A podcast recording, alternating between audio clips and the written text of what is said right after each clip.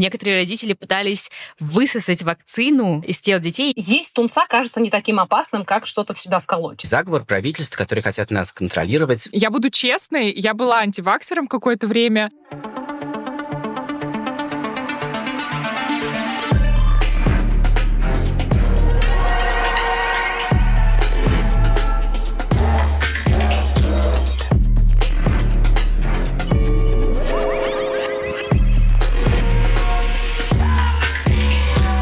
Привет! Это подкаст «Заговорили», в котором мы разбираемся, как конспирология и дезинформация влияют на политику и общество. Мы говорим о том, как появляются теории заговора, почему люди в них верят, как их используют популисты и к каким последствиям все это приводит. В этом подкасте мы с моей коллегой-соведущей не называем своих имен для безопасности. К сожалению, с начала военных действий в Украине российские законы сильно ограничили свободу слова, и мы не знаем, каким последствиям все это может привести, в том числе для авторов этого подкаста. Надеемся, что что вы нас поймете. Но несмотря на сложившуюся ужасную ситуацию и цензурные законы, которые ввели в России, мы все равно хотим честно говорить о том, что происходит в мире, и постараемся это делать в подкасте. Этот подкаст создает Citizen Plus, международный проект по гражданскому образованию. И в этом выпуске мы поговорим о прививках и о противниках прививок, потому что зачастую их аргументы тоже строятся на конспирологических каких-то теориях и аргументах. И, наверное, для всех нас это тема, ну, относительно близкая. Понятно, что ковид сейчас ушел на не первый план, если можно так сказать, но в любом случае пандемия продолжается и началась не так давно, и, наверное, конспирологические теории, связанные с ней, в какой-то мере все так же живучи, и об этом мы сегодня поговорим. Ну и, в частности, мы обсудим, когда началось движение антиваксеров и какие конспирологические теории, нарративы охватили разные страны во время ковида. Коронавирус – это лишь повод, ширма,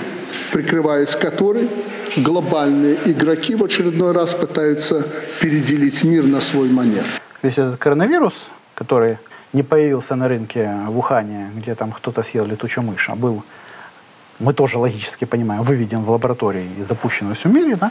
Я повторяю, это не прививка в нашем понимании, это чипирование. И, естественно, за э, всей этой э, ковидной истерией скрываются интересы большой фармы, Стоит начать с того, как для тебя начался пандемия коронавируса? Ты помнишь, это было, кажется, в прошлой жизни. Я помню тогда какое-то ощущение сюрреалистичности происходящего, потому что очень быстро стали вводить локдауны в разных странах, отменять рейсы, и такое ощущение, что просто какие-то основы нормальной жизни рушились прямо у тебя на глазах. Это действительно была ситуация, с которой, я думаю, никто из нас в жизни не сталкивался. А ты помнишь, как э, ты узнала, какие у тебя были чувства? Начало ковида я провела в Европе. Кстати, я тоже. Потому что были январские праздники, да. И тогда я вообще не воспринимала все это серьезно. Я помню, что мы приехали, и все начали про это говорить. А дальше просто какой-то бум какого-то ужаса информационного случился для меня, потому что я работала удаленно, и как бы по факту для меня ничего не поменялось особо. Но проблема в том, что на моей работе все люди, которые э, в тот момент э, перестраивались настраивались, шли ко мне для того, чтобы попросить о чем-то. Я помню, как какая-то коллега позвонила и сказала, слушай, у тебя там мальчик на видео объясняет, как ОБС настраивать, чтобы прямые эфиры вести. Ты можешь мальчику сказать, чтобы он мне позвонил и объяснил, что делать. А мальчик — это мой молодой человек, чтобы ты понимала, и он просто по доброте душевной решил помочь людям, которые ничего не знают. я такая, ну, и да, я говорю, что-то мальчик тут не работает, так что до свидания. И при этом какой-то лютый страх того, что кто-то тебя заразит и что-то произойдет. Ну да, я тоже помню, что у меня, э, наверное, основные страхи были связаны как-то не, не с собой в первую очередь, а, например, с родителями или с какими-то, не знаю, пожилыми людьми, которых я могу случайно где-то заразить. Но да, с работой было, конечно, было непривычно, то есть у меня, ну,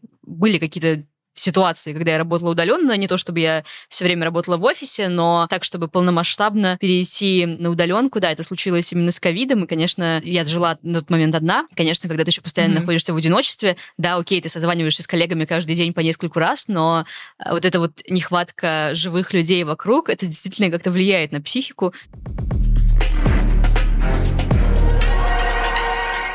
Вспышка ковида изначально же была зарегистрирована в Китае, и это было в декабре еще 2019 года, ну, условно, там, конец декабря, а у нас только в марте ввели локдаун. Я помню, что спустя месяц только ВОЗ начала что-то там где-то комментировать и говорить, что это чрезвычайная ситуация там в области здравоохранения и так далее. Но до нас все равно это дошло, пока там наш маховик государственный пытался что-то сделать, пока он скрежетал и двигался в сторону локдауна. Ну, у нас как бы все равно было время какого-то полуспокойствия, полу, не знаю, каких-то конспирологических теорий, наверное. Потому что все сначала пытались понять, а что происходит? А вдруг это не болезнь? В России, конечно, это, это трагичная ситуация в том, что действительно была очень высокая смертность, избыточная, связанная с ковидом, хотя не знаю, насколько mm-hmm. это все официально комментируют власти, но в нашем случае этот локдаун продлился относительно недолго, то есть были, конечно, ограничения после, но некоторые страны, э, ну, действительно, люди сидели на удаленке год или больше. Mm-hmm. Но, да, с точки зрения конспирологических теорий, наверное, что, опять же, интересно с ковидом, это то, что они, и об этом мы тоже поговорим, ну, мне кажется, были очень похожи везде, по крайней мере, какие-то центральные конспирологические теории или какие-то мифы. Они могли там как-то отличаться от, э, конечно, контекста к контексту, контексту, но было глобальное явление не только с точки зрения распространения вируса, но и с точки зрения распространения всяких антиваксерских, конспирологических э, идей. Я причем сегодня как раз вспоминала, что такого яркого было. Это то, что положительный ковид якобы был у мумии. И я помню, что это была такая, знаешь, э, байка, потому что ты пытался понять, это вообще реально или это нереально. Но суть в том, что тебе, чтобы мазок взять, у тебя должна быть э, микрофлора и вот это вот вся история, а у мумии ее просто Что-то нет. живое. Как бы, ну, ты понимаешь, что это фейк, спустя время тебе смешно, а тогда ты думал, как это может быть? Ну, то есть кто-то же придумывал это. А вот мне э, вспомнились, просто сейчас сказала про мумию, и мне кажется, это вот в этом, наверное, более такие специфичные для России фейки. Э, мне кажется, было исследование, по-моему, Яндекса, когда они делали подборку разных наиболее распространенных фейков и слухов в, в интернете, связанных с ковидом. Ну и там было что-то много всего про то, что типа там не берите маски, не открывайте врачам, там они вас заразят и так далее. Или там в масках там тоже какие-то вирусы и все прочее. Мне кажется, что это вообще вот этот клубок... Нано-черви, нано-черви, на, подожди, там были. Да-да-да. Это вообще этот клубок всех этих страхов, которые, да, там связаны с, я не знаю, иглами со спидом в кинотеатрах. Ну, какие-то вот эти вот такие, знаешь, из, мне кажется, берущие корни из 90-х. Ну, и какие-то там кейсы, понятно, что, может быть, были связаны с преступниками, которые ходят по квартирам реальные. Но вот вообще такой страх, что сейчас mm-hmm. придут какие-то люди, ты им откроешь двери, дальше происходит что-то ужасное. Мне кажется, что в этом есть какая-то российская специфика, такая, причем постсоветская. Ну да, ну на самом деле э, врачи, которые были вот во всем этом обмундировании, знаешь, ну это максимально странно воспринималось, потому что ты дома сидишь, и приходит врач полностью в этом обмундировании, как будто бы у тебя просто неизлечимая болезнь. Как будто бы он знает что-то больше, чем ты. Ты реально как будто бы в фильме какого-то апокалипсиса жил. Очень много было разнообразных конспирологических теорий, связанных с ковидом, но такие довольно вредные слухи и конспирологические теории были связаны именно с э, вакцинами и с тем, почему вакцинироваться нельзя. Но здесь надо сказать, что движение антиваксеров, конечно, оно появилась не с ковидом. С ковидом просто, наверное, оно стало намного более заметным, чем раньше, потому что ковид, ну, коснулся чуть ли не каждого, близких э, или человека лично. Да, но история антиваксерского движения, она на самом деле очень-очень долгая. Началась, собственно, с первых прививок или даже первых прототипов прививок, которые изобрело человечество. Но вообще считается, что в тысячном году еще в Китае люди вдыхали через нос порошок, в который толкли струпья оспенных больных или вставляли там в уши кусочки ваты, которые были вымочены в оспенном гное. Звучит так себе. Мы плохо знаем про какие-то эпидемии, которые были до оспы, но если говорить про вакцинацию, то э, тут, наверное, про оспу самое такое интересное. Называлась вся эта штука тогда вариоляцией или инокуляцией. Не сильно она отличается друг от друга. По факту вариоляция — это когда вы себе вводите немножечко вируса для того, чтобы у вас появился иммунитет иммунитет. И вот такая же история была там на Ближнем Востоке, например. В Англии вариоляция появилась благодаря писательнице и такой путешественнице, которую звали леди Мэри Уортли Монтегю. Эта дама, кстати, на самом деле безумно интересная. Она была женой британского посла в Османской империи. Она приехала в Стамбул и там увидела эту вариоляцию и решила привезти все это в Англию. Тогда это было примерно так. Небольшое количество содержимого оспин из пустулы брали у больного человека, потом разводили и вводили под кожу здорового человека. Ну, короче, звучит на самом деле мерзко, но э, в течение 70 лет все это было довольно популярным видом, грубо говоря, вакцинации. Так понимаю, что от такого варианта прототипа вакцинации могли и умереть, потому что действительно в этом случае это был настоящий вирус. То есть это не то, что у нас сейчас в вакцине, а это вот прямо, ну, как бы тебя, по сути, заражают болезнью, просто чуть-чуть в небольшом количестве, но, в принципе, она могла тоже серьезно развиться, э, когда именно оспу, которая поражала людей, ей же заражали других людей, собственно, в этом, ну, у этого тоже были свои риски, но все-таки, видимо, был больше, скажем так, э, положительный эффект, чем если заболеть прямо по полной, а потому что оспа все-таки это очень, ну, опасное заболевание, но и у него и смертность высокая, и у выживших, да, остаются эти рубцы на лице, на теле и так далее. Это было до 1796 года. Тогда крестьянка по имени Сара Нелмс или по некоторым источникам она была Люси, заразилась коровьей оспой. Коровья оспа уже в то время считалась, ну, не опасным для человека заболеванием. Э, когда у Сары появились на руке вот эти самые оспенные нарывы, некто по имени Эдвард Дженнер тер содержимое этих пустул в царапину на теле восьмилетнего мальчика Джеймса Фипса. У мальчика появилось недомогание, и температура повысилась. Но на этом все. После этого случая на протяжении пяти лет мальчику трижды вводили содержимое натуральных оспенных пузырьков, но болезнь не развивалась. Мужчина, которого звали Эдвард Дженнер, это английский врач, который вошел в историю как э, человек, который избавил всех от черной оспы и придумал вакцину. Сначала как раз оспу прививали с руки на руку, и плюс это был не совсем безопасный способ, потому что с оспой могли передаваться и другие болезни, например, сифилис или рожа. Ну и вскоре после этого эксперимента, который провел Дженнер, спустя где-то пару лет в Британии, а также и других странах началась массовая вакцинация, и смертность от натуральной оспы резко снизилась, но вакцины верили далеко не все, и вакцинация тоже встретила сопротивление. Тогда правительство Британии обязало всех родителей делать прививки детям, а за уклонение наказывали штрафом или забирали имущество. Довольно радикальные такие меры были. Британцы, конечно, сопротивлялись, в том числе потому, что это было такое посягательство на личное пространство человека, на его, на его тело, на его здоровье и так далее. И родители опасались за своих детей, некоторые возили их после родов, чтобы их э, как-то не могло вычислить правительство. Покупали липовые сертификаты, тоже знакомая, знакомая нам история. Здравствуйте. Да, и, ну, пишут, что даже некоторые родители пытались высосать вакцину из тел детей, если дети все-таки были вакцинированы. Вот это вот в современности о таких мерах я уже не слышала, но, в общем-то, таким образом и зародилось движение антипрививочников и постепенно стало международным. По крайней мере, такое, наверное, первое крупное движение антипрививочников, которое мы знаем в Российской империи. В то время пришли эти практики. За вакцинацию выступала Екатерина II. Но в Российской империи тогда это была как раз еще вариоляция, но потом появилась и модернизированная прививка, более безопасная, и она стала обязательной для всех учащихся, новобранцев, служащих железных дорог и многих других. Все остальные могли вакцинироваться бесплатно и добровольно, но и в Российской империи тоже родители зачастую уклонялись от прививок под самыми разными предлогами.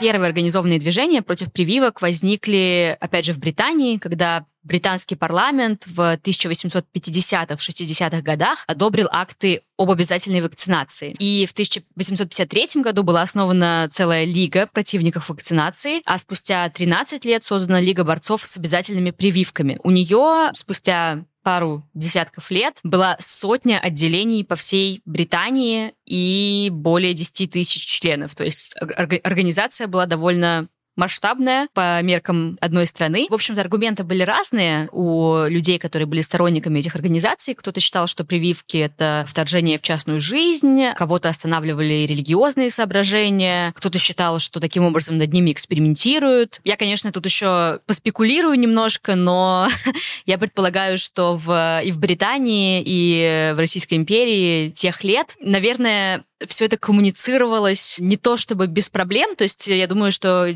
такие практики во многом могли предлагаться населению в такой, скорее, в формате какой-то обязанности, да, то есть э, это сейчас э, как-то правительство э, стараются всех тоже толкнуть к вакцинации, но все это делается скорее в каком-то более мягком ключе, людям стараются объяснять, почему это важно и так далее. Тогда, мне кажется, все-таки и политическая система была другая, и, да и средства коммуникации были не те, поэтому людям, наверное, говорили просто, что вы прививаетесь, вы обязаны, других вариантов нет. И, наверное, это тоже встречало сопротивление, потому что, возможно, людям недостаточно объясняли. Но это, опять же, моя, моя спекуляция. Тогда и с образованием-то все было плохо. У да, нас-то да. все не очень хорошо, если честно, с образованием, и мы не понимаем очень часто, зачем нам нужны прививки. Логично, почему антиваксеры так сильно и так быстро начали развивать свое движение. И на самом деле из-за них в конце 19 века английский парламент отменил наказание за отказ от вакцинации и принял такое положение о совести. Так родители, которые не верили в эффективность вакцины, могли получить официальное освобождение и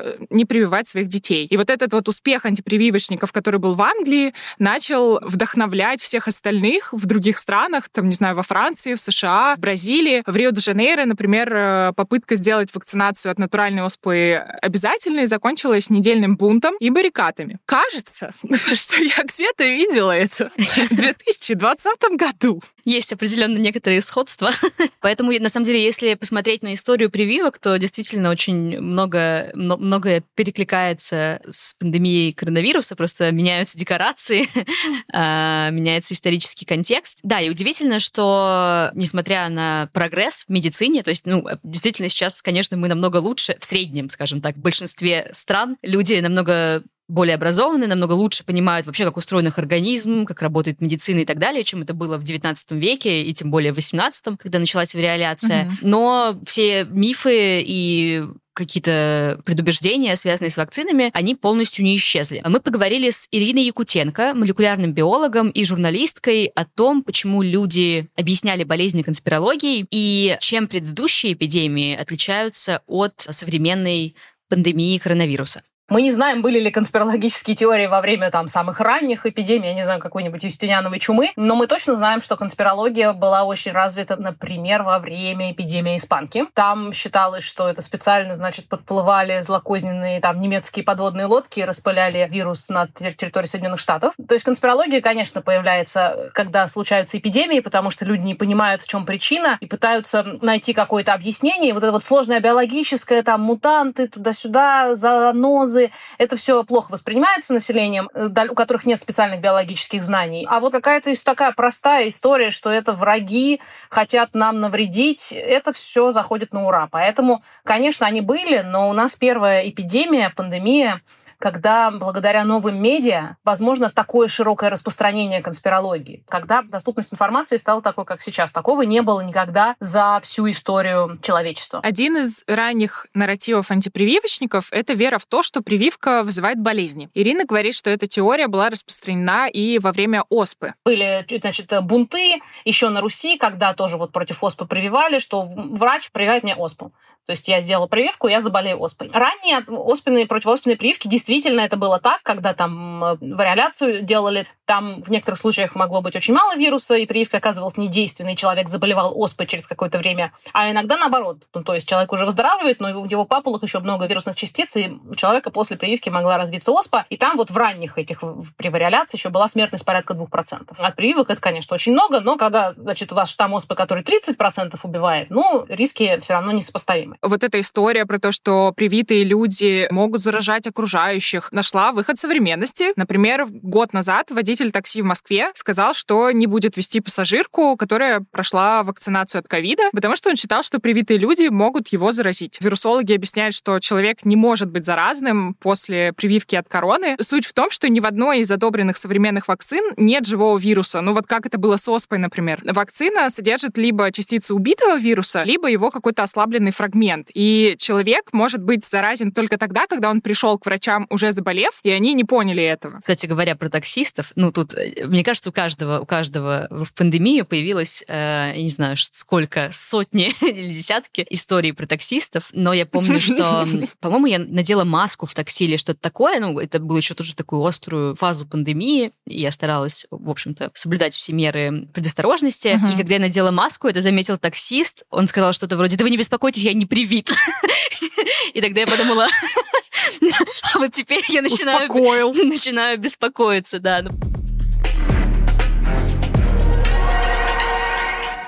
Шутки шутками, противники вакцинации и движение противников вакцинации, они достаточно опасны, потому что чем больше людей не прививается от конкретных болезней, тем больше вероятность того, что начнется вспышка этого заболевания. Это касается например, оспы, кори, коклюша, такие вспышки случались в разных странах мира. Ну и, кстати, я нашла одно недавнее исследование про ковид, авторы которого говорят, что они называют это четвертой волной ковида в Германии, что в основном она происходило за счет людей, которые не привиты. Угу. В Германии, насколько я понимаю, прививка не считается обязательной. Люди активно призывают это делать, но не обязывают. Да, ну и вот если говорить про коклюш, который я упомянула, то тоже здесь в чем-то похожая история. Это заболевание сопровождается неконтролируемыми приступами кашля, больному трудно дышать, и, в общем-то, кашель может привести к довольно серьезным последствиям, например, кровоизлиянию глазному, появлению грыж и так далее. И это заболевание особенно опасно в младенчестве, но в нашем случае, скорее всего, у нас каких-то серьезных рисков уже нет,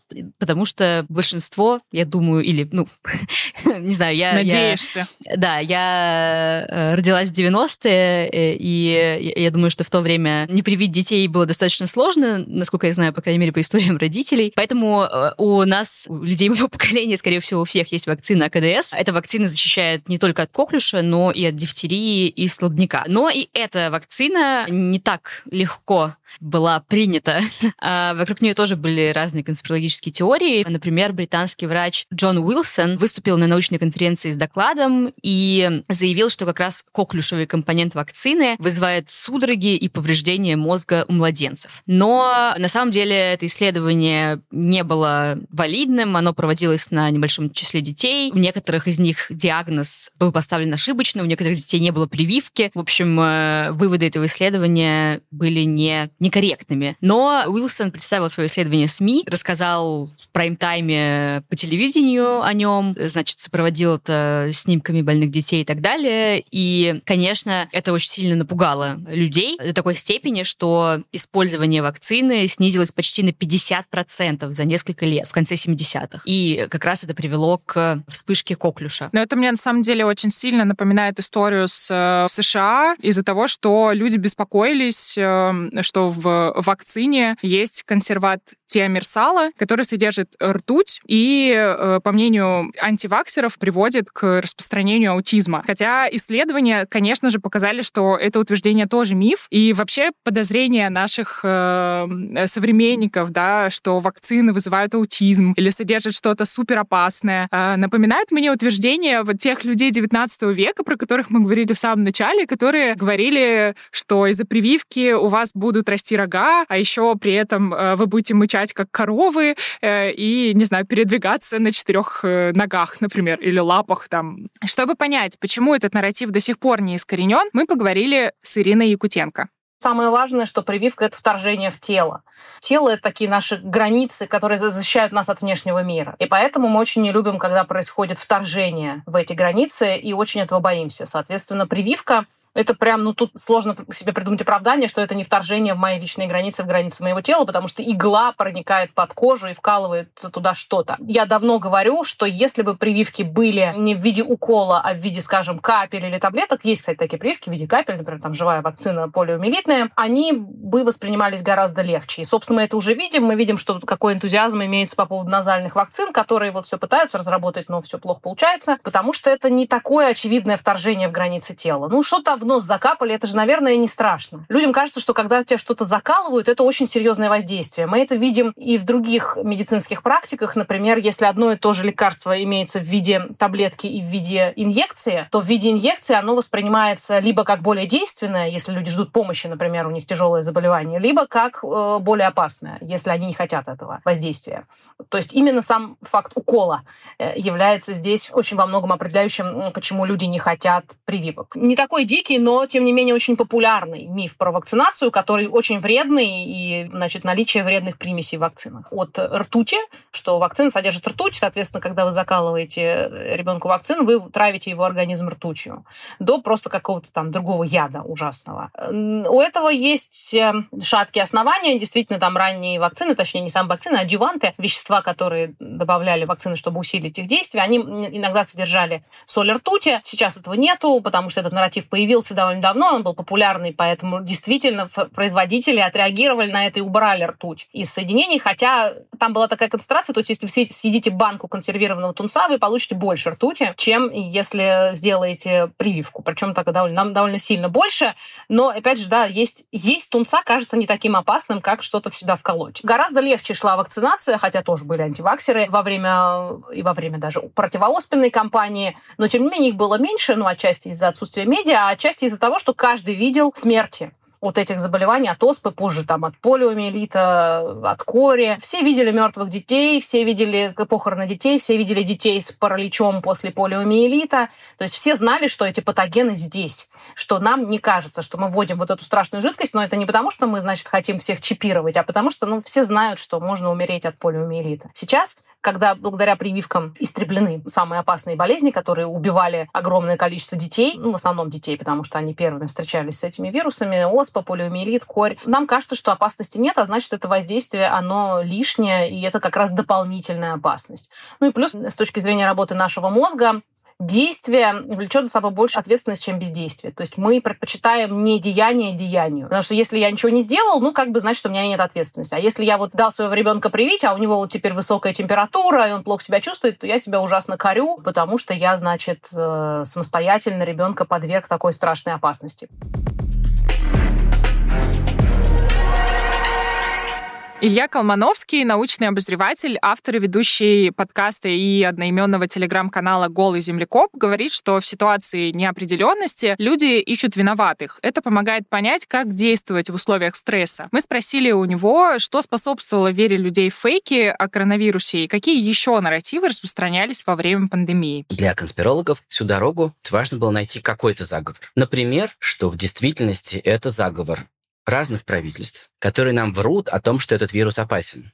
Э, на самом деле он не опасен, на самом деле это барановирус, а не коронавирус. Это очень частое клише в русскоязычной, по крайней мере, среде. Вирус, в который верят только бараны. И здесь есть заговор правительств, которые хотят нас контролировать, ну, например, позакрывать и отнять наш бизнес, а потом заставить нас чипироваться, потом еще что-нибудь. А еще Илья говорит, что когда человек пытается найти какого-то внешнего врага, например, тайное правительство, которое устраивает заговоры и так далее, то таким образом он пытается себе вернуть агентность и контроль над ситуацией. Но в то же время человеку важно по-своему защитить своих близких, чтобы они тоже не подвергались смертельной опасности. Это называется когнитивный диссонанс. Диссонанс между идеей, что я здравый здравомыслящий человек, который агентен и должен уметь использовать защиты, которые есть. Но вместе с тем я почему-то несусь на скорости 200 км в час в автомобиле без верха, без ремня безопасности и без шлема. Надо как-то что-то поправить в этой картине реальности, потому что это, это диссонанс, это невыносимо. Тогда надо стараться найти в окружающем информационном пространстве э, доказательства того,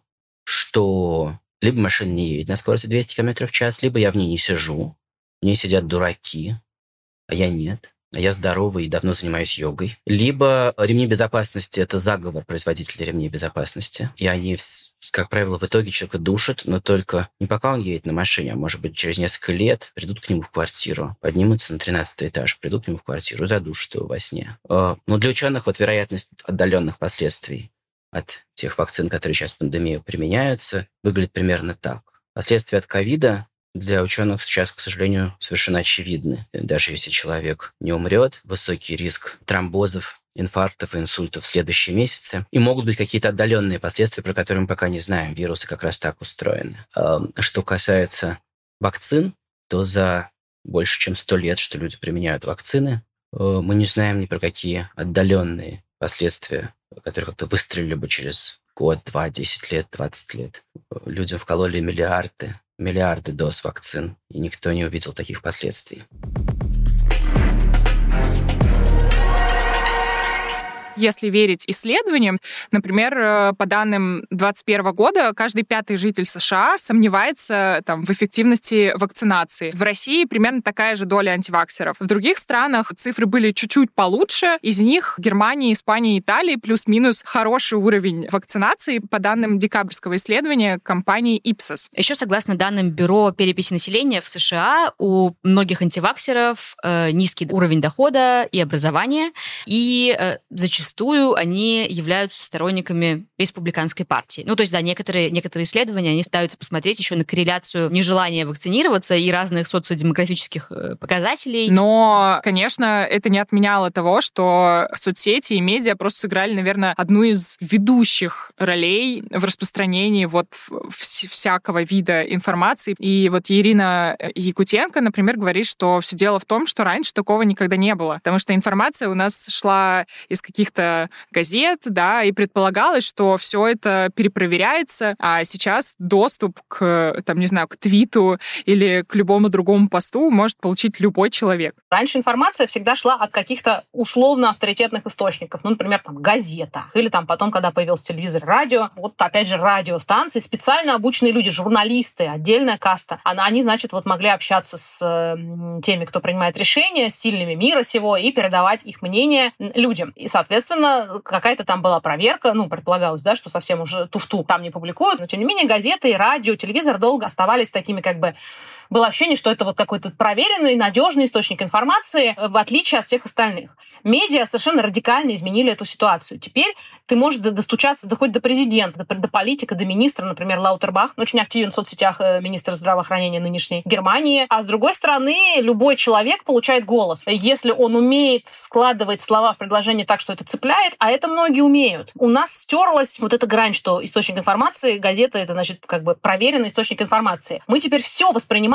как одинаково проверенный или непроверенный источник информации. Каждый может выбрать то, что ему по душе, и только это слушать и считать, что это и есть достоверные источники. То есть у нас теперь нет априори достоверных источников. С одной стороны, с другой стороны, любой умеющий красиво говорить блогер может стать таким достоверным источником информации, если он на сердце ложится вот тому, кто его слушает.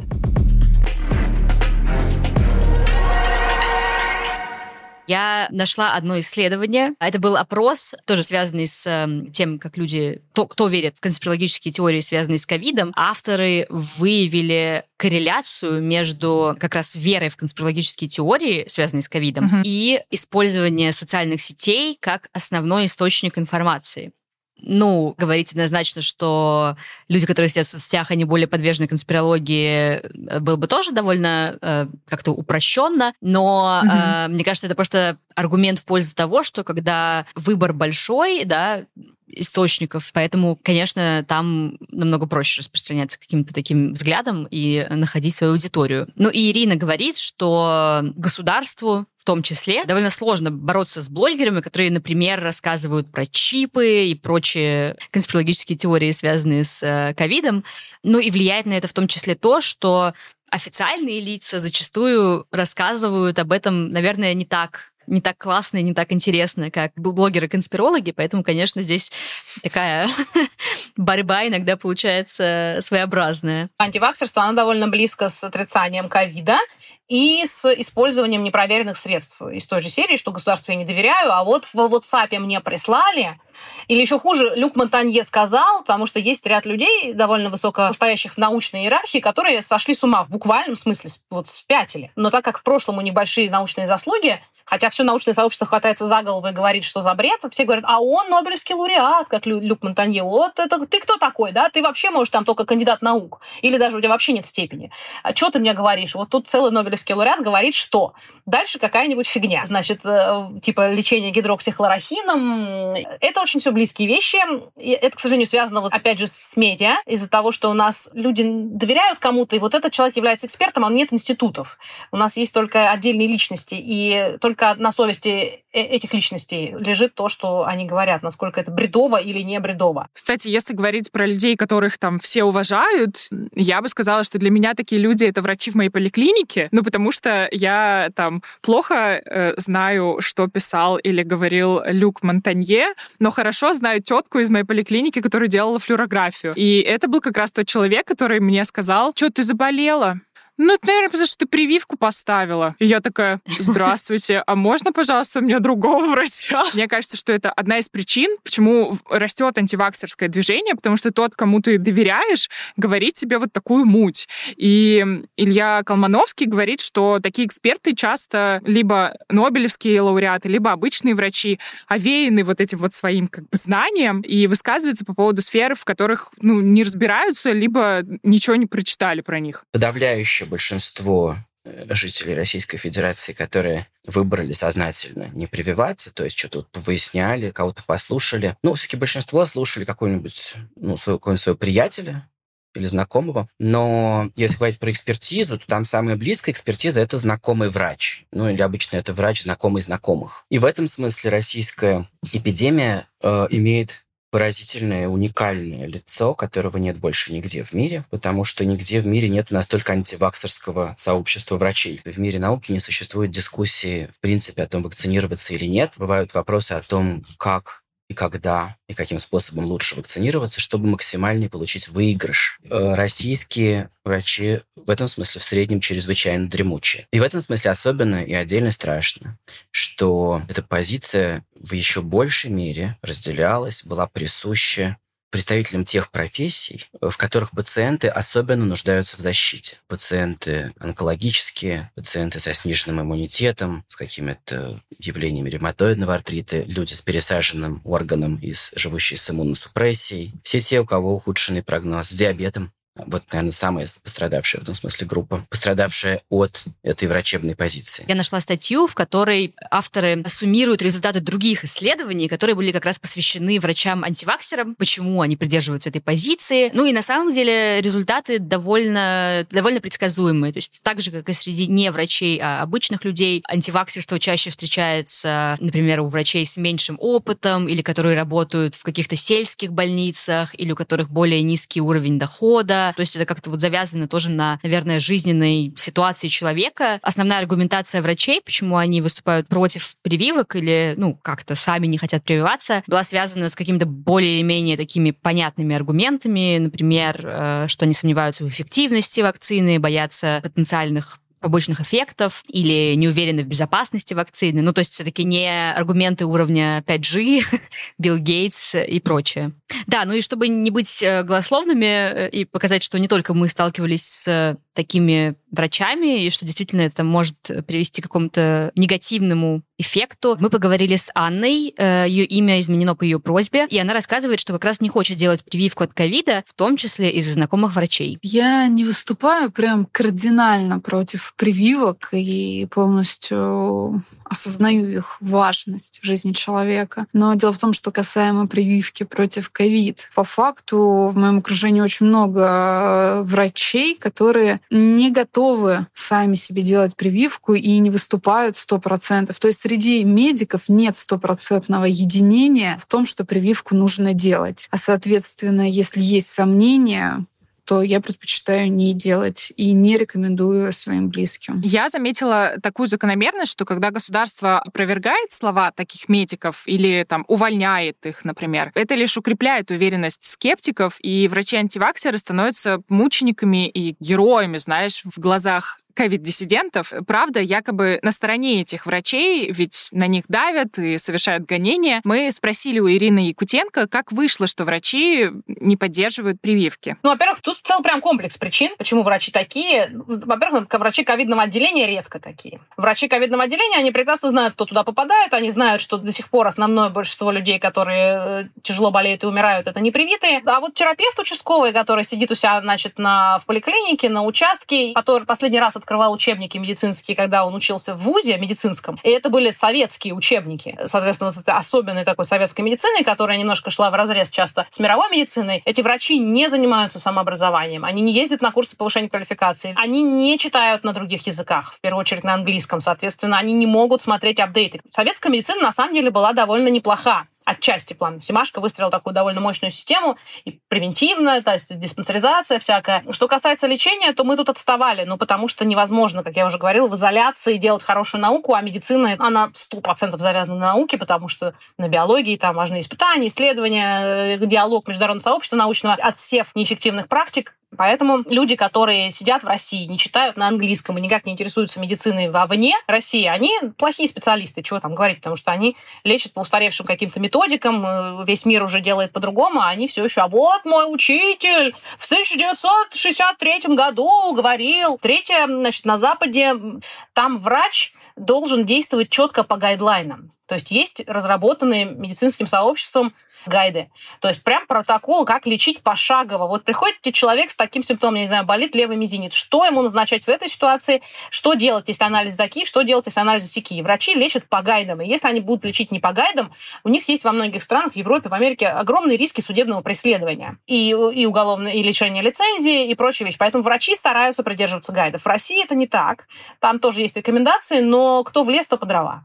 И судебные иски очень... Они есть, но врачебное сообщество, оно очень сплоченное, но в целом врачебное сообщество своих не выдает.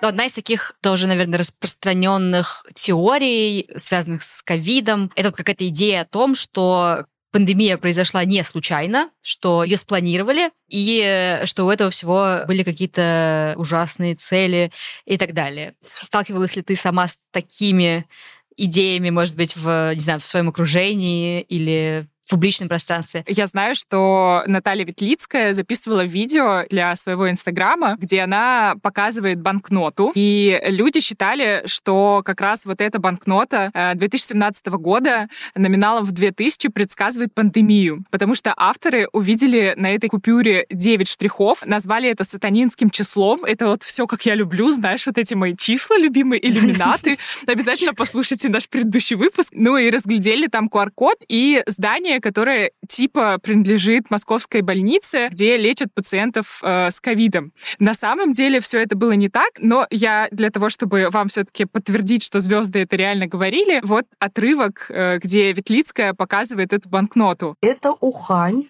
где был обнаружен вирус. Это спутник, а это больница в коммунарке. Короче, 2000 купюра в семнадцатом году выпущена, да? Уже все знали. Вот уроды. На самом деле на этой 2000 купюре изображена совершенно не больница в коммунарке, а Дальневосточный федеральный университет, в котором я лично была, и он, правда, на этой купюре.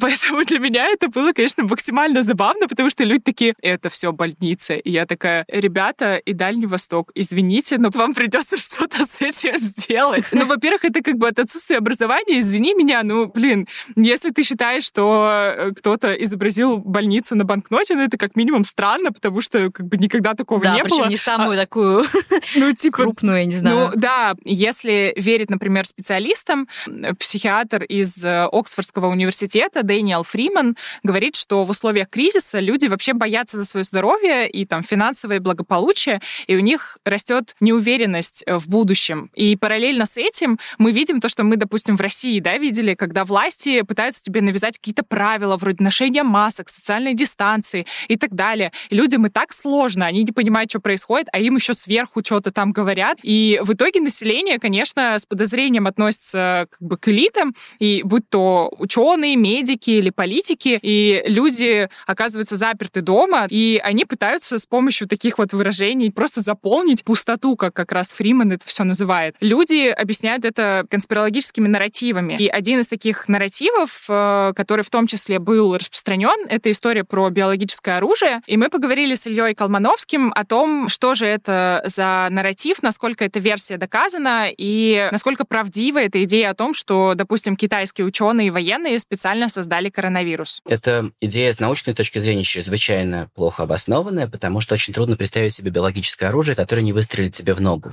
И мы сейчас это наблюдаем, на самом деле, у Китая сейчас в очень плохом положении оказался, потому что у них был очень мощный карантин, значит, у них нет коллективного иммунитета, и у них плохие вакцины и люди очень массово привиты плохо, привиты всего двумя уколами давно, и омикрон сейчас обходит их защиту, много смертей, правительству нужно вводить карантины, но терпение у людей кончилось. Мы видим, что ну, никакое правительство не стало бы э, такую под себя мину закладывать. В России было видно, что это вот он недоверие правительству, что это что-то, что правительство нам тут заготовило. Конечно, мы не будем это ни в коем случае в себя вкалывать. Шмурдяк Это было очевидно, люди голосовали как бы своей кожей в этом смысле. Антиваксеры, например, в Европе моложе, у них есть тоже вот этот как бы аспект, такой пафос догадавшегося. Вот старшее поколение верит правительству, а мы-то знаем, что все не так однозначно. Ну, пандемия, да, это ситуация кризиса, и, конечно, роль государства в многих кризисных ситуациях, она возрастает, но люди, да, часто просто не доверяют властям. К похожим выводам пришли исследователи ковид-диссидентства в Германии.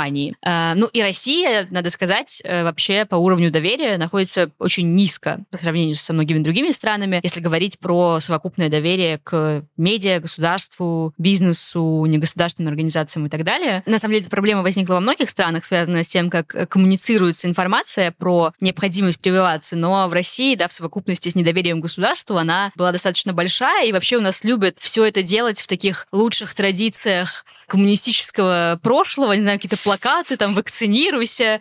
Хотя, надо сказать, что в любом случае эксперты и врачи, и ученые все равно делали большую работу по просвещению, но на уровне государства это часто сводилось либо к требованиям вакцинироваться, потому что тебя могут уволить с работы за отсутствие сертификата, либо вот к таким э, пропагандистским э, агиткам про то, как важно поставить прививку. Про работу, про то, что увольняют и так далее, у меня это была реальная история. Я буду честной, я была антиваксером какое-то время. Считаю, что пришло время это сказать. Признаться. Признаться, да. И на протяжении месяца руководство постоянно давило, и я приходила, по-моему, с адекватными вопросами. Ребята, почему я должна верить этой прививке? Во-первых. Во-вторых, почему я должна верить своему государству? У нашего государства очень плохая репутация. А тут резко государство мне говорит, смотри, мы создали какую-то классную штуку, и ты должна ей привиться. И почему я должна ему верить? И как бы это проблема государства. Ну, понятно, что и моя проблема тоже, потому что никто на биологии не объяснял мне, как работают вакцины, например. Что на самом деле, когда вы прививаетесь, у вас там иммунный ответ, поэтому вам плохо. А я всю жизнь считала, что если я прививаюсь от гриппа, это значит, что я заболеваю, и мне плохо. Но я тебя, на самом деле, прекрасно понимаю, и, и, и мне кажется, что это очень понятный аргумент, потому что я, ну, я не могу сказать, что я там как-то противилась идее вакцинации и так далее, но мне тоже пришлось провести такую достаточно сложную внутреннюю работу.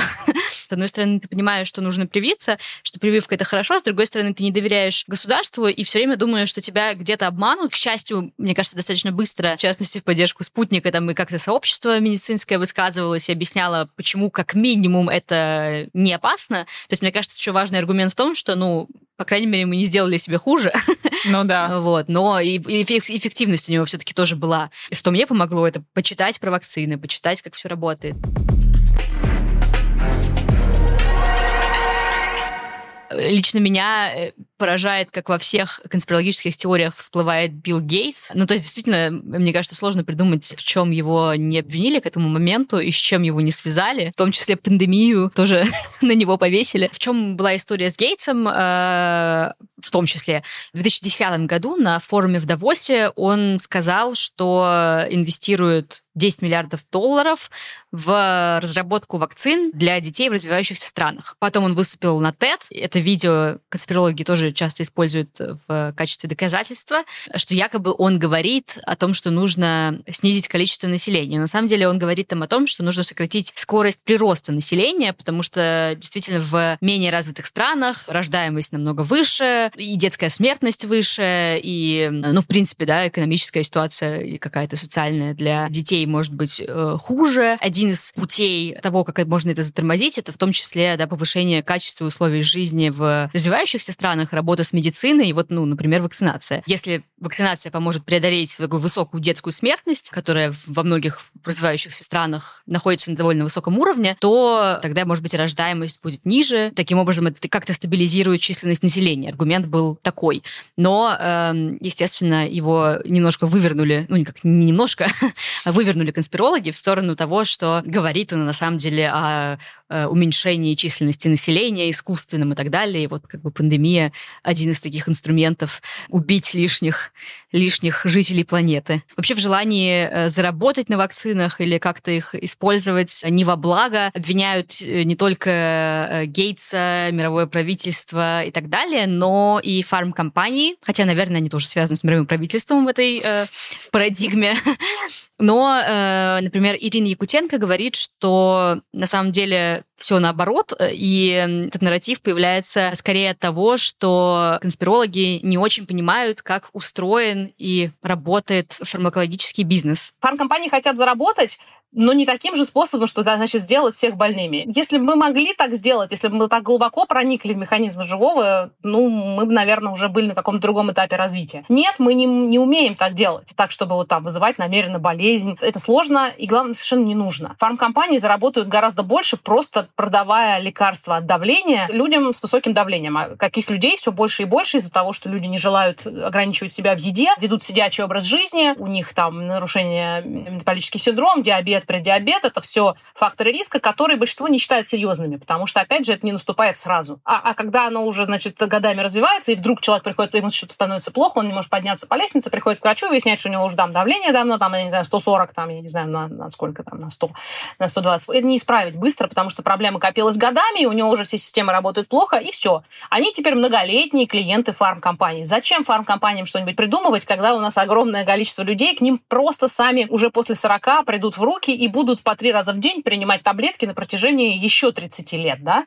И это на самом деле беда, да, из-за того, что им гораздо интереснее разрабатывать новые препараты от давления, новые улучшенные статины, которые люди будут десятилетиями принимать, они гораздо меньше денег и усилий тратят, например, на разработку антибиотиков, потому что антибиотики вы пьете неделю, ну максимум две, там, не знаю, пару раз в жизни. Это невыгодно. А в итоге у нас тут потихонечку нарастает проблема антибиотикорезистентности, то есть бактерий, устойчивых к антибиотикам, и пока особо фармкомпании не чешутся ее решать из-за того, что как раз они не видят тут быстрого способа заработать и вообще какого-то надежного, поэтому они пока на это не обращают внимания. Вообще, конечно, были реально в истории случаи, когда фармкомпании производили какие-то некачественные препараты, угу. и это, да, приводило к серьезным последствиям для здоровья, но говорить о каком-то заговоре, да, то есть это скорее, наверное, речь шла о человеческих ошибках, на разных этапах производства препарата, но, наверное, как бы опять же, да, это не подтверждает нарратив конспирологов о том, что фармбизнес э, хочет нас поработить. Да,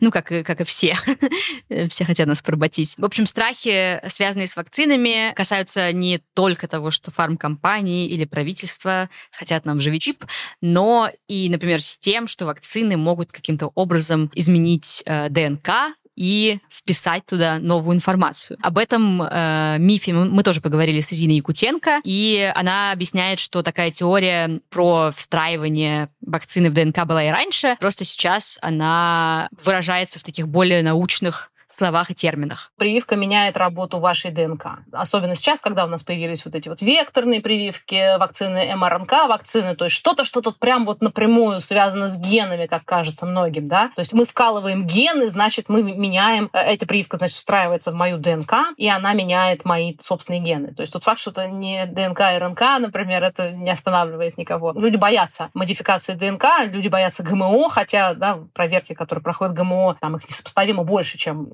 в каком-нибудь БАДе, который они легко принимают, который вообще не проходит никаких проверок, потому что это не медицинское изделие. Эксперт говорит, что простому обывателю кажется, что наше тело беззащитно перед внешним воздействием, хотя на самом деле наши клетки умеют довольно хорошо защищаться. Э, вакцина, даже МРНК-вакцины, они очень просты. Что это такое? Это МРНК, то есть это молекула РНК, которую клетка воспринимает как, как матрицу, на основе которой она синтезирует белки. То есть клетка не просто из генома синтезирует белки какие-то, она сначала делает молекулу посредника, МРНК ту самую, и эта молекула служит сигналом для клеточных машин под названием рибосомы синтезировать белок. И вот, собственно, МРНК-вакцина – это именно такая молекула РНК, с которой клеточные машины сразу начинают синтезировать белок. Молекула МРНК не может попасть в ядро. На этот предмет специально у клетки существует огромное количество защит, потому что вокруг полно вирусов было, да, миллиарды лет вирусы атаковали клетки, поэтому клетки на этот счет научились хорошо защищаться и организмы. Поэтому МРНК в липидной оболочке, которая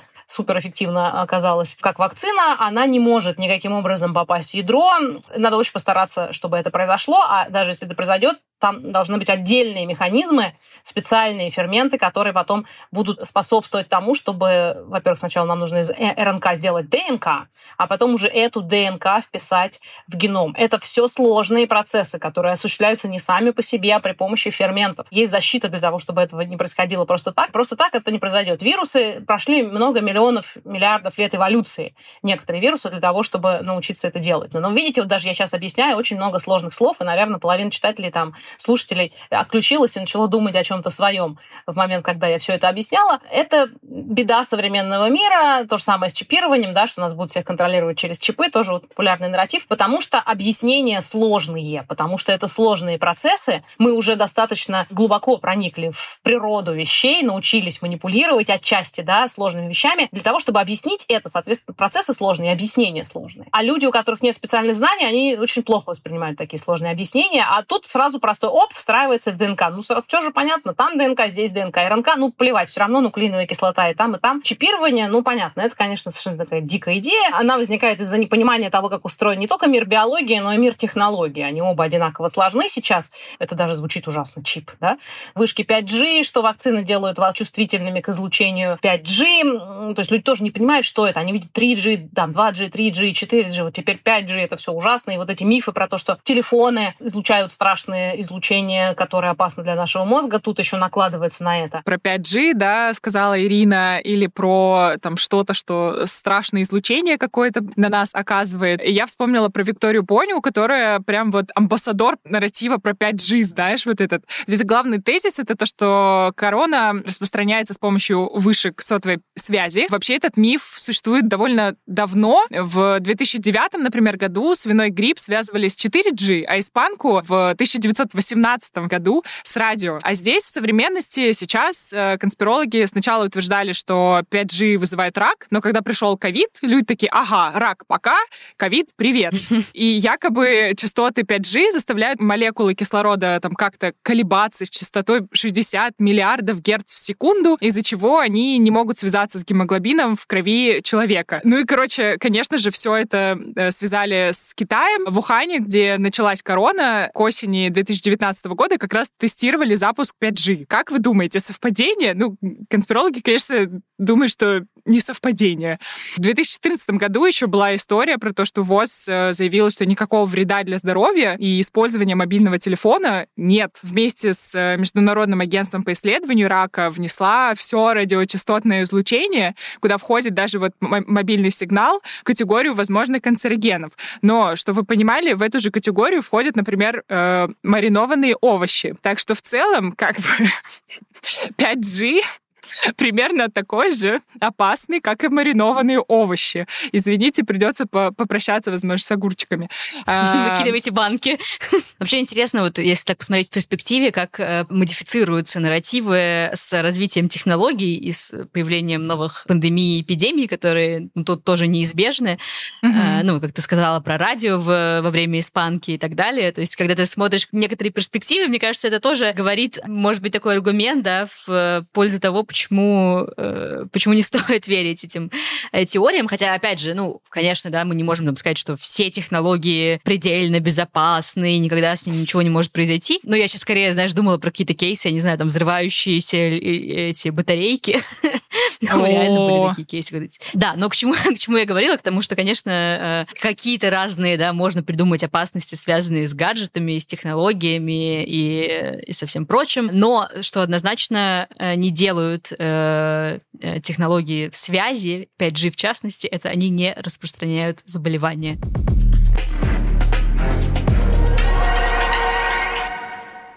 Как бы, опять же, там мы не иронизировали над всеми этими нарративами, а иногда они приводят к реальным последствиям и довольно плачевным. Ну, то есть, например, э, Вера вот в эти истории про 5G, она привела к тому, что люди поджигали во время пандемии вышки 5G, э, например, в Великобритании, Франции, и это оставляло многих людей без сотовой связи. Есть история про то, что вышки 5G э, поджигали, а в нашей стране это был протест. Коммунисты в Екатеринбурге провели митинг против QR-кодов, которые все считали там каким-то, что нас там таким образом помечают, значит, и говорили, что это цифровой контроль. Но самое мое любимое в этой истории, что когда к собравшимся пришли добровольцы из красной зоны больницы, которые видели весь ад, который происходил во время короны, активисты назвали их провокаторами и ответили им гимном СССР.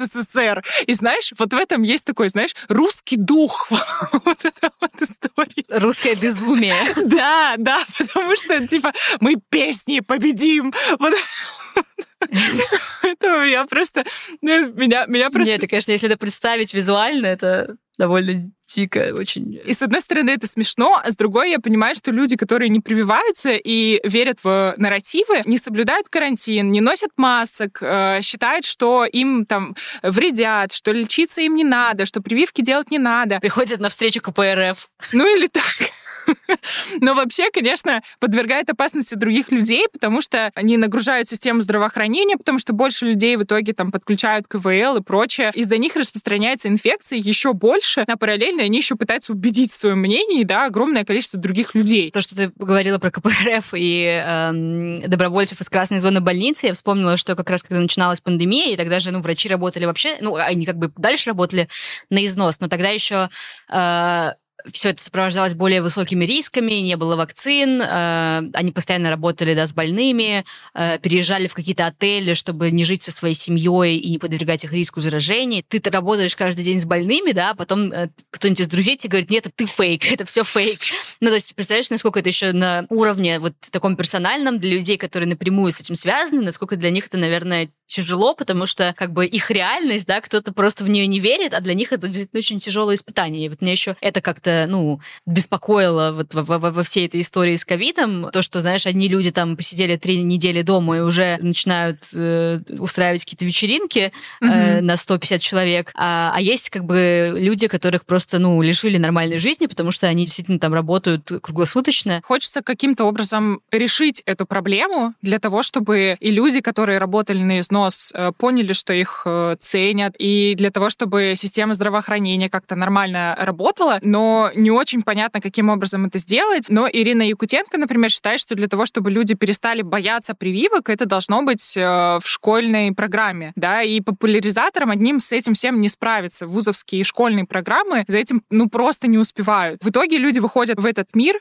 не имея никаких знаний, которые бы позволили им не бояться происходящего. Важно, чтобы была Академия наук, условно, да, или какой-то ее аналог, которая имеет вес, голос который имеет вес, которая внутри себя тоже руководствуется там не, не только политикой, а действительно каким-то научной репутацией. Для этого она должна быть, конечно, международной, ну, в смысле, быть открытой научному миру, не только там в России, да, для того, чтобы эксперты от науки обязательно были представлены среди сам, самых э, главных советников президента, и, и к ним бы прислушивались. То есть тут важно развивать институты. Мы видим, что это не везде получилось. Мы видим, что очень по-разному страны, например, на ковид отреагировали, например, США те же самые, в которых, кстати, довольно развиты институты, но вот, несмотря на развитую уже и науку, науку в США, она и мало представлена наверху. Очевидно, что там диалог нарушен между научным сообществом и властью, потому что там тоже очень высокий уровень антивакцинаторства в США. Ну, это и страна очень большая. А вот неожиданности всякие бывали, например, в странах типа Португалии, где не то, что там все такие образованные, значит, с учебником биологии засыпают и просыпаются, нет. Просто там руководить прививочной кампанией поставили очень харизматичного человека, адмирала. Он такой красавец, мужчина, военной форме, ну, вообще просто залюбуешься. Такой краш, да? Этот, значит, адмирал прекрасный. У них там за 90% а, уровень вакцинации, вот потому что он сумел достучаться до людей именно soft skills, как-то эмоционально, и плюс он организатор очень хороший. Ковид показал, что есть еще над чем работать в этой сфере. Как это? Потенциал для роста, как принято сейчас говорить, чтобы не ругать, а в позитивном ключе. На самом деле, в конце я всегда э, продолжаю защищать в какой-то степени конспирологов, хотя я сама очень сильно бесилась из-за тех, кто отказывается прививаться и так далее. Но как-то, когда я немножко отстранилась от, эм, от собственных эмоций, да, я начала задумываться о том, что, ну, как бы нужно обращать внимание не на конкретные, может быть, даже аргументы, а скорее попытаться понять, что человек до тебя доносит. Потому что иногда действительно человек на самом деле не хочет тебе сказать, что я, мне плевать на окружающих, и я не хочу прививаться, потому что Билл Гейтс, а иногда просто э, вот в этом нежелании вакцинироваться, да, за ним стоит действительно недоверие государству, например, или непонимание того, как устроена наука, как устроена медицина, а это, мне кажется, вещи, с которыми можно работать. Ну, с доверием государством я не знаю, как работать в нашем случае. Тут, к сожалению, извините. Вот, но, по крайней мере, с каким-то, да, с коммуникацией с научным сообществом однозначно можно. Ну, и мне кажется, что здесь еще в России, например, э, извините, но пандемия была очень удобным предлогом для запрещения каких-то демонстраций. Э, в то время как какие-то массовые мероприятия у нас разрешались, потому что там как бы... Форум из... Петербургский экономический, например. Конечно, когда ты видишь вот такое противоречие, ты, ну, ты этому не веришь. Целью никогда не было, да, там, ну, как-то эффективно побороть пандемию и так далее. Э, мы можем это видеть, по крайней мере, потому как работали со статистикой, которая то пропадала, то снова появлялась, угу. то там какие-то, значит, цифры подозрительные, у них последовательность и все прочее. То есть, скорее, была такая цель э, действительно замолчать реальные потери, количество погибших. Да, опять же, вот эта вся ситуация с тем, как людям ставили причину смерти, да, не, не всегда ковид назывался в этой ситуации, потому что, естественно, ковид, он может там провоцировать, я не знаю, какие-то сердечные заболевания и прочее, инфаркт, но да, я думаю, что если, знаешь, так посмотреть, заглянуть обратно в 2019 год, то, ну, очень много всего изменилось. Да даже, знаешь, с той же удаленкой, которая теперь стала нормальной, даже если нет какой-то ситуации с заболеваемостью страшной. Понятно, что еще не все, ну, какие-то проблемы, наверное, нормально осмыслили, э, проанализировали, отрефлексировали, но это, по идее, то, что нужно сделать. Да, просто хочется, чтобы сами граждане в первую очередь занимались своим самообразованием и гражданским образованием в том числе. И, собственно, этому и посвящен наш подкаст. Каждый выпуск, который вы послушали, либо еще послушаете. На этом все. Вы слушали подкаст «Заговорили», который записывает проект Citizen Plus. Чтобы больше узнать о конспирологических теориях, смотрите бесплатный онлайн-курс Citizen Plus с лекциями, текстами и подкастами о теориях заговора и дезинформации на платформе Udemy. Ссылку мы оставим в описании эпизода. Это был последний выпуск этого сезона подкаста. В этом сезоне мы постарались охватить э, какие-то самые основные, известные, громкие конспирологические теории, обсудить, как они появлялись, кто помогал или как-то способствовал их распространению, почему люди верят в эти теории, что с этим можно сделать, ну и вообще, какое место какие-то конспирологические нарративы занимают в нашем обществе. Мы поговорили о самых разных вещах и, да, каких-то серьезных темах, как сегодня в выпуске про э, движение э, антипрививочников, ну, обсудили какие-то более абсурдные и забавные нарративы, например, рептилоидов, которые пытаются захватить мир. Моя любовь. Да.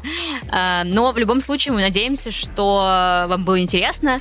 Мы надеемся, что вы узнали больше что-то о конспирологических теориях, по крайней мере, постарались понять, как они берутся и почему они все еще популярны, по крайней мере, некоторые из них. И мы надеемся, что это все-таки научило вас хотя бы немножечко легче относиться к конспирологам и понимать их мышление в том числе. Подписывайтесь на нас обязательно на всех платформах, где вы слушаете этот подкаст, ставьте звездочки и пишите комментарии. Для нас это очень важно. Мы будем рады, если вы оцените нашу работу. И классно, если каждый наш выпуск заставил вас немножко задуматься или немножко посмеяться. Пока. Пока-пока.